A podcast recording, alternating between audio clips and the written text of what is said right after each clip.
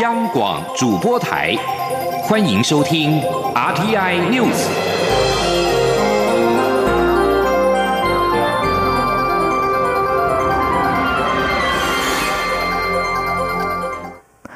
各位好，我是张旭华，欢迎收听这节央广主播台提供给您的 RTI News。政府推出三倍券振兴方案，国民党立院党团批评三倍券对领手续复杂不好用，而且实体券的面额只有两百和五百，在不能找零的情况之下，小摊商很难受惠。对此，行政院发言人丁一鸣今天回应，政府的用意是鼓励大家多消费，希望民众到夜市不要只买一杯饮料就回家。记者王威婷报道。行政院长苏贞昌宣布发放三倍券，民众花费一千元可以换得三千元的三倍券。三倍券于七月十五号正式实施，希望搭配暑假出游人潮，刺激内需。国民党立院党团批评三倍券的面额只有两百与五百，在无法找零的情况下，夜市小摊商单品消费很难超过两百元，恐怕很难受惠，根本是排穷券。对此，行政院发言人丁仪明三号回应：三倍券面额设计成两百与五百，是希望鼓励大家多消费。既然都到夜市了，不要。只买一杯饮料就回家，丁一鸣说：“呃，食物上的贩售哈，在一定的比例下，店家一样可以选择找零所以这一部分，呃，他为了做生意，其实没有问题的。那另外是我们面额分为两百和五百，就是鼓励大家多消费。我们也希望说，大家都到夜市哦，不要只是买一杯二十元的饮料，好就回家。”国民党团也批评三倍券对领手续繁琐，发放时间太慢，不接地气。丁仪明说，三倍券不复杂，有很多方式可以使用，民众选择最习惯的方式领取，不用每一种都懂。他也表示，三倍券可透过各种预约和数位支付方式，也能大幅减轻柜台人员的负担。民众可以到邮局买，可以线上预约到超商买，还能使用电子支付、电子票证、信用卡买。丁一鸣表示，政府推出各种方法的目的是希望像卖口罩一样，口罩实名制的销售量没有降低，药局却没人排队，这就是多元领售的效果。第一名强调，三倍券跟现金一样好用，而且年底之前都能换，不用为了拿钱换钱折损价值。现在有很多厂商推出加码优惠，急着把三倍券花掉，反而划不来。中央广播电台记者王威婷采访报道。对于政府七月将发放的振兴三倍券，商研院经营模式创新研究所副所长李世珍指出，尽管三倍券对提振内需消费市场有助益，但最大效益可能只落在暑假期间，整体经济仍然要看疫情发展。建议政府引导民众消费有加成效果的商品，并留意厂商恶性竞争问题。中央大学台湾经济发展研究中心执行长吴大任也进一步指出，拿实体券比电子券有消费循环效果，因为三倍券会成为店家所得，店家可以再用于消费，形成新增消费的循环。接下来关心的是，拉美地区的武汉肺炎 （COVID-19） 疫情持续蔓延。外交部所属的国际合作发展基金会结合计划资源及国内合作医院专业，依据友邦个别疫情及防疫需求提供协助。以南美洲唯一友邦巴拉圭为例，国合会利用执行中的医疗资讯合作计划，协助八国政府，并提供防疫相关资讯，进一步促使八国疫情比起邻近国家相对就好很多。记者王兆坤报。道。台湾防疫有成，也积极输出经验，协助友邦抗疫，像是协调国内医疗院所透过视讯会议、审阅国家防疫政策等方式分享专业，帮助友邦更有效推动防疫工作。国合会也利用正在进行的合作计划，提升友邦防疫能量。例如，巴拉圭执行中的医疗资讯管理效能提升计划，在原本开发的医疗资讯系统架构下，增加病患关怀追踪功能。协助八国主动追踪新冠肺炎高风险族群。不仅如此，这一套资讯管理系统还能提供防疫知识，八国医护人员与一般民众可借此获取相关资讯。国合会副秘书长李柏博说：“提供给这方面资讯给巴拉圭的这个人民，好了解到这个 COVID，也等于是来。”达到这个防疫的效果，而且这个效果的确是比邻近的这个巴西啊等等相对就好很多了。类似的例子还有圣文森，国合会志工利用其专长，将加勒比海地区的疫情扩散情形绘制成动态地图，让圣文森卫生部门能更加掌握区域疫情发展趋势。国合会表示，正持续依据各国疫情及防疫需求，提供各式协助。目前已携手友邦巴拉圭、尼加拉瓜、瓜地马拉、圣克里斯多福及尼维斯、圣文森等国共同抗疫，展现台湾正在帮忙精神。中央广播电台记者王兆坤台北采访报道。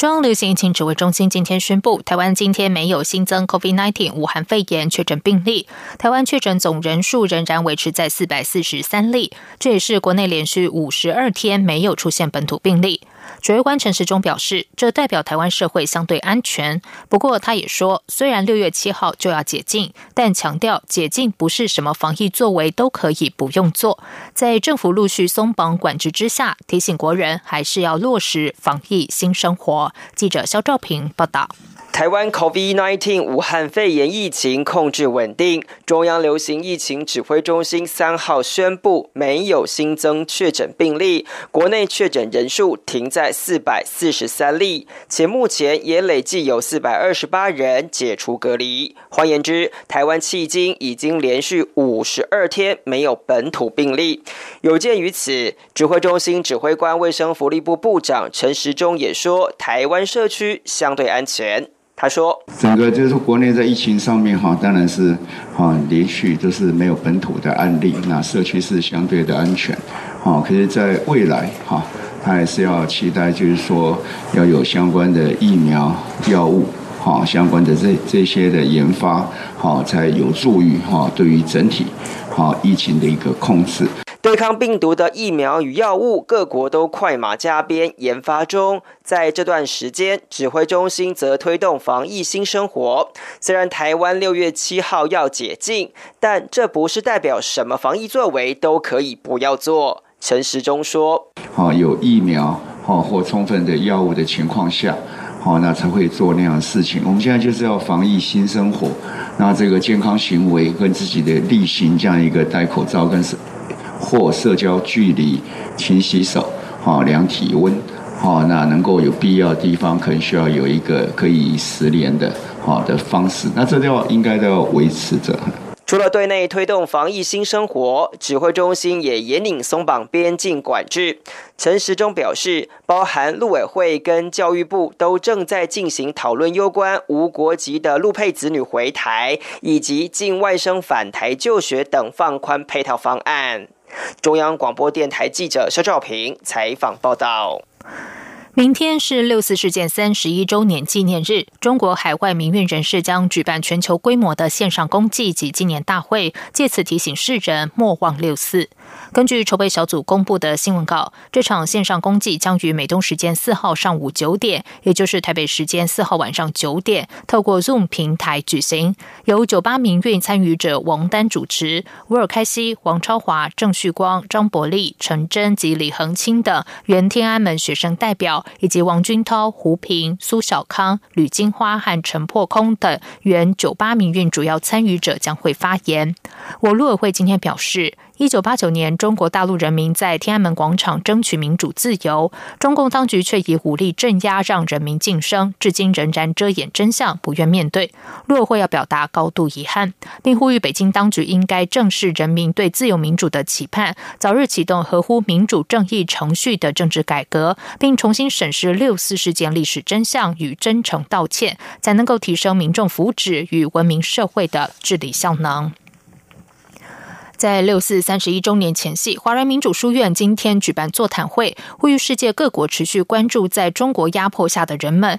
抵抗集权瘟疫，并声援港人抗争。出席座谈的民进党立委范云指出，声援六四最好的方式就是确保台湾的民主。陆委会前副主委陈明奇也说，今年六四除了守护台湾的民主之外，也在抵抗威权政体的扩张。记者刘玉秋报道。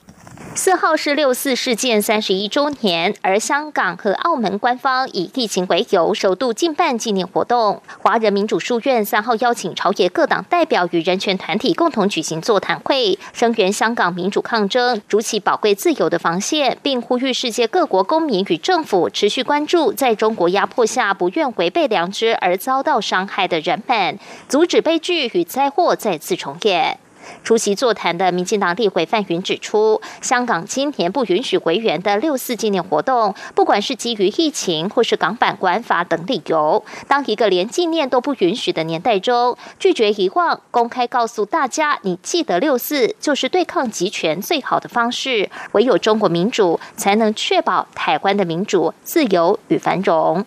声援，呃。就是中国的六四的运动，正因为我们相信民主的价值，而且因为我们是台湾人，那因为就是如果中国继续集权的话，那台湾的民主、自由、繁荣、独立，不管你想要的是哪一个价值，就没有办法确保。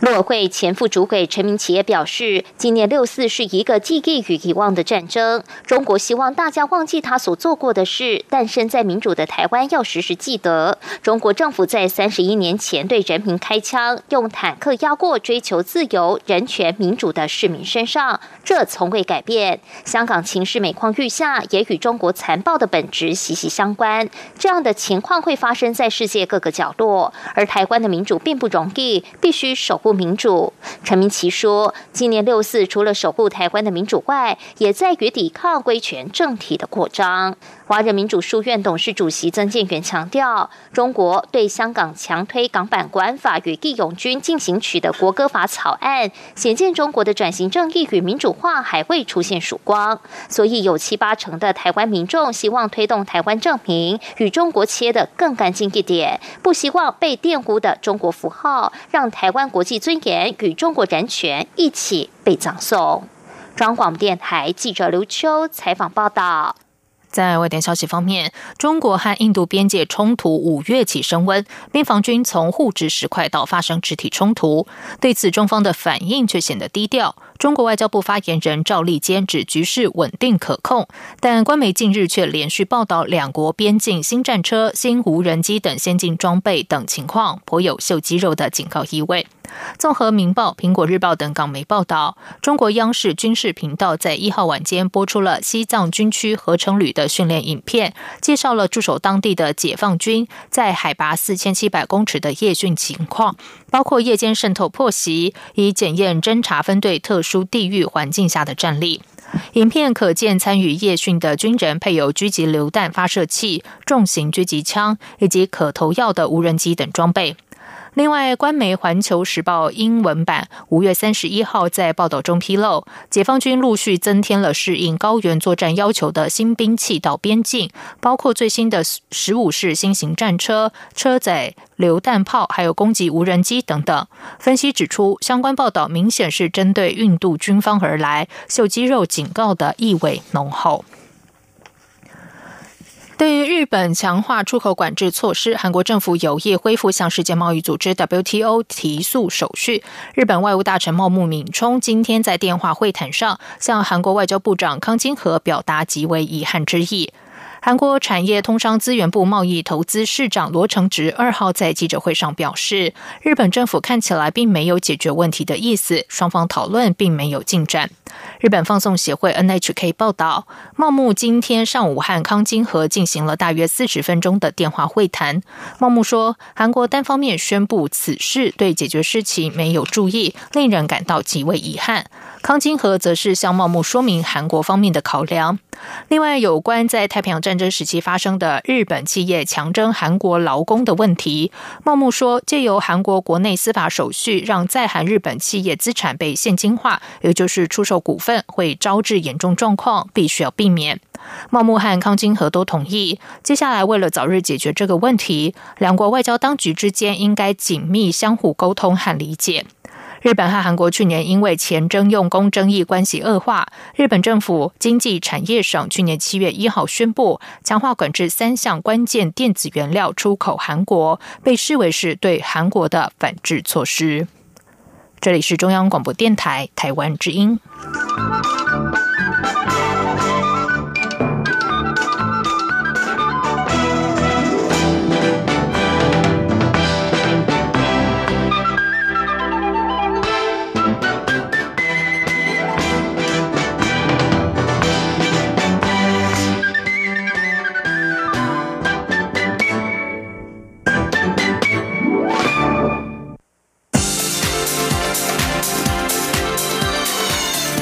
是中央广播电台台湾之音，欢迎继续收听新闻。时间是十九点十五分，欢迎继续收听新闻。进入后疫情时代，中流行疫情指挥中心研发组组长、国家卫生研究院院长梁庚义今天在疫情记者会上表示，因应俗称武汉肺炎的 COVID-19 疫情，台湾此刻正由国卫院和中央研究院分头进行疫苗的研发，预估最快秋天就可以展开人体临床试验，并于年底优先量产，供给给第一线的防疫和医护人员施打。记者吴丽君报道。国卫院院长梁庚义三号在中央流行疫情指挥中心记者会上说明，目前国际上共有一百多个单位在研发 COVID-19 疫苗，不过进入临床阶段的只有十个，分为四大类，包括核酸疫苗三件、重组病毒疫苗两件、不活化病毒疫苗四件、次单位疫苗一件。研发单位除了美国国卫院，还有英国。牛津大学和中国大陆。至于台湾，主要由国卫院和中央研究院分头进行。目前中研院研发的纳米疫苗、减毒牛痘病毒疫苗，已与两家厂商合作。国卫院则以合成生态疫苗、DNA 疫苗、重组病毒疫苗、次单位疫苗同步进行研发。最快今年秋天即可展开人体临床试验，并于年底优先量产，供应给第一线的防疫及医护人员施打。梁根义说：“那国务院的话是采取四个不同的平台，那除了刚去活化之外的三种，我们都有在进行中。第四种是生态疫苗，目前已经做到动物实验的最后一期，了解这个在动物里面是不是有效。那目前呢，我们有国内三家厂商已经进行这个产学的合作。”在签约的过程中，希望最快秋季可以进入人体实验，希望在年底时候有一定程度的一个量产，可以提供给防疫跟医务人员使用。不过，梁根义也强调，与国卫院合作的三家厂商都是采用次单位疫苗，第一家预计今年下半年启动人体临床实验，第二家预计今年第三季开始，第三家则是年底进入人体临床试验，但。但无论哪一家在台湾通过第一二期人体试验后，最后都需与国际合作，才能展开第三期大规模的人体临床试验。成功后，才可能真正量产上市。中央广播电台记者吴丽君在台北采访报道。台湾终于要正式迈入五 G 世代。国家通讯传播委员会 NCC 今天核准通过中华电信取得的三点五 GHz 和二十八 GHz 两个五 G 频段的特许执照。换言之，中华电信随时都可以开台，就看业者自己的规划。至于远传电信也紧追在后，最快下周就渴望拿到 NCC 核发的第二张五 G 特许执照。记者吴丽君的报道。为了迎接五 G 世代，中华电信加快脚步，抢先完成两百五十台五 G 基地台建设，达成 NCC 要求的开台建设目标，并于三号拿下 NCC 核发的首张五 G 频段特许执照。NCC 主任秘书肖其宏说：“决议。”准予核准中华电信股份有限公司行动分频业务三五零零 MHz 及二八零零零 m e g a h z 频段特许执照，就是他今天拿到这个许可的话，他就是随时可以开台，就是说他已经准备好可以开台，再来就看他们自己的规划。肖启宏指出，五 G 开台后的资费无需 NCC 审查，但需送 NCC 备查。只是初期中华电信建设的两百五十台五 G 基地台，主要还是集中在六大都会区。一旦没有五 G 讯号，就会直接转到四 G。而且目前台湾在市面上可以选购的五 G 手机也有限。至于远传电信，目前已经。申请审验顺利的话，本周拿到审验合格证明，再提出特许执照申请，最快下周三即可跟进中华电信拿到第二张五 G 特许执照。此外，台湾大哥大目前还在建设基地台，尚未提出审验申请。台湾之星也还没提出。至于只拿到二十八 GHz 频段的亚太电信，原本计划要跟台湾大哥大在热门的三点五 GHz 频段进行合作。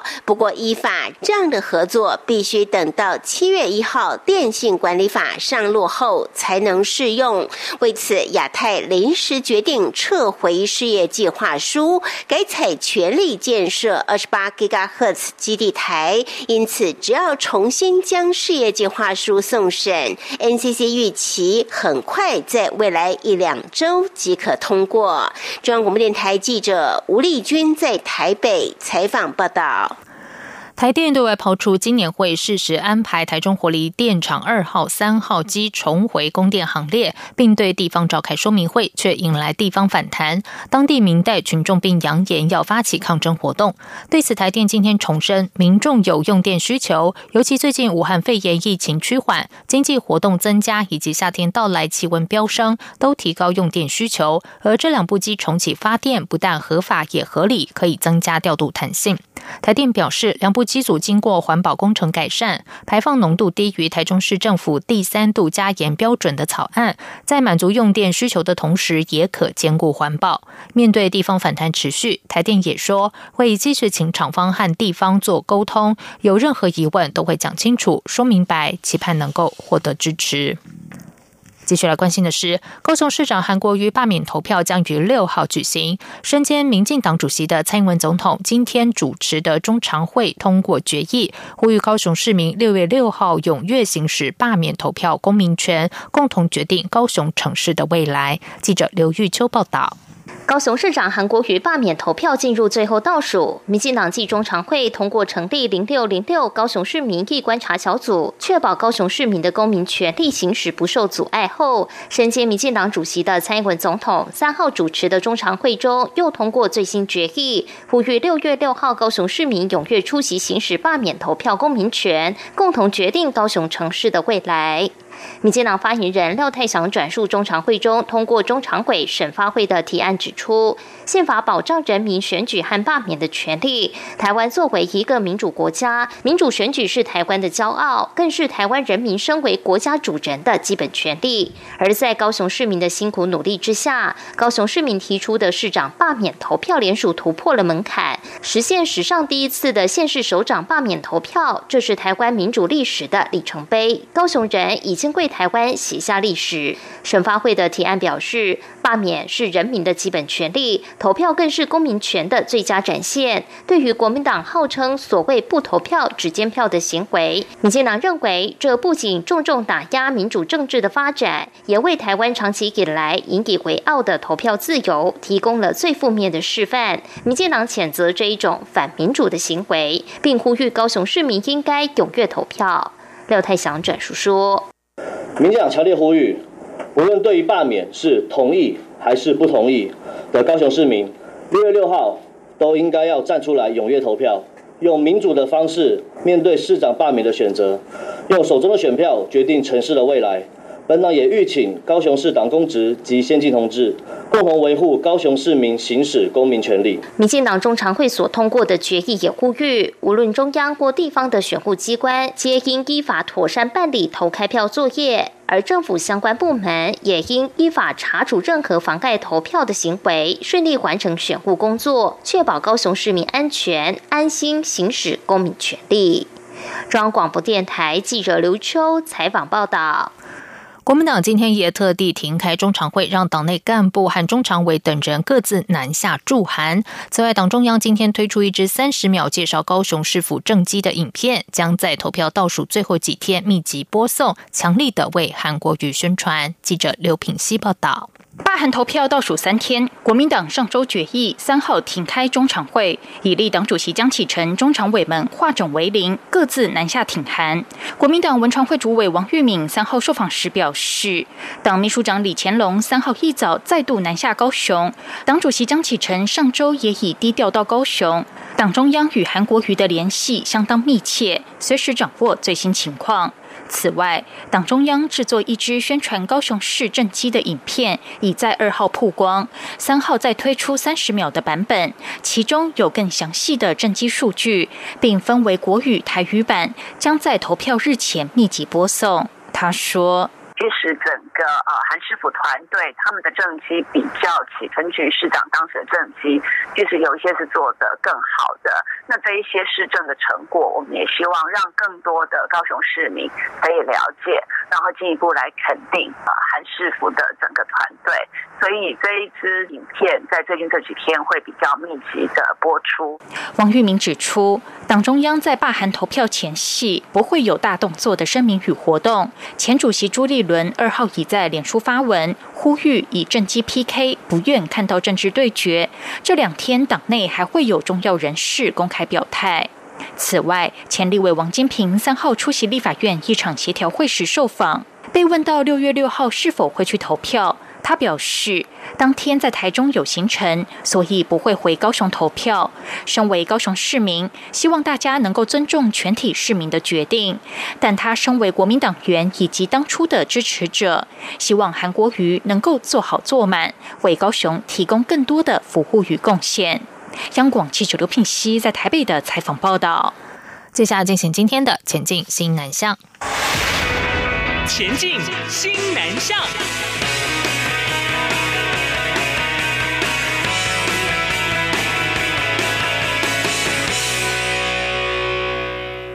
教育部新南向学海逐梦计划鼓励大专校院学生赴新南向国家职场实习。今年的第一次审查结果在上周公布，无论是学校申请数、核定补助的案件数，还有参与的学生数，都比去年同期减少。教育部表示，今年还有第二次计划申请的机会，预计下个月底公告征选办法，各校可以把握机会申请。记者陈国伟报道。教育部公布今年第一次西南向学海逐梦计划审查结果，今年有九十一校申请提送三百六十一个计划案，最后核定补助八十八校三百二十一案，将有一千五百八十三名学生赴西南向国家实习。和去年九十八校提送四百二十一案，核定补助九十二校三百六十六案，一千八百零八名学生相比，各项数据都相对减少，疑似受到疫情的影响。教育部国际级。两岸教育司科长曾素贞表示，这次通过审查的计划案，师生可以在明年十月三十一号前办妥出国手续即可。教育部下半年还会再开放第二次申请。第二次甄选哈是学海逐梦跟新南向学海逐梦都有第二次甄选，那应该是七月下旬的时候就会公告。那学校呢，他要在校内先把他们自己的甄选办法制作出来。九月三十号以前呢，学校会跟我们的这个计划办公室来提出申请补助计划。今年选送大专校院学生赴新南向国家实习的领域有人文及社会、参与管理、工程及生医科技等。获得补助的师生将分别前往十三个国家，包括越南、泰国、印尼、马来西亚、新加坡、柬埔寨、菲律宾、缅甸、印度、汶莱、斯里兰卡、纽西兰及澳洲，并在教育服务、观光旅游、医疗保健、运输物流等产业的国际机构或台商企业进行职场实习。教育部鼓励各大专校院学生。主动洽询各校国际事务处或就读系所，积极了解相关计划内容及申请补助经费的方式，争取出国学习及职场历练的机会。中央广播电台记者陈国伟台北采访报道。武汉肺炎疫情期间，中华民国外贸协会驻加尔各答办事处仍然持续推动商用华语课程。一号起，透过视讯开设线上商用华语进阶班。贸协驻加尔各答办事处主任刘建军表示。为了服务加尔各答地区和台湾有商务往来的印度商务人士，去年开设商用华语初阶班，反应热烈。原定进阶班课程于今年四月开课，但因为疫情延后。刘建军说，由于许多印度商务人士期待冒协商用华语开课，最后决定开办线上课程。他指出，消息释出之后，立刻接到许多印度商务、银行业主管报名，包括加尔各答最大面包制造商的代表，还有两名来自加尔各答知名私立医院的医师，以及女明星高许等等，一共挑选了十人参加线上商用华语课程。以上新闻由张旭华编辑播报，这里是中央广播电台台湾之音。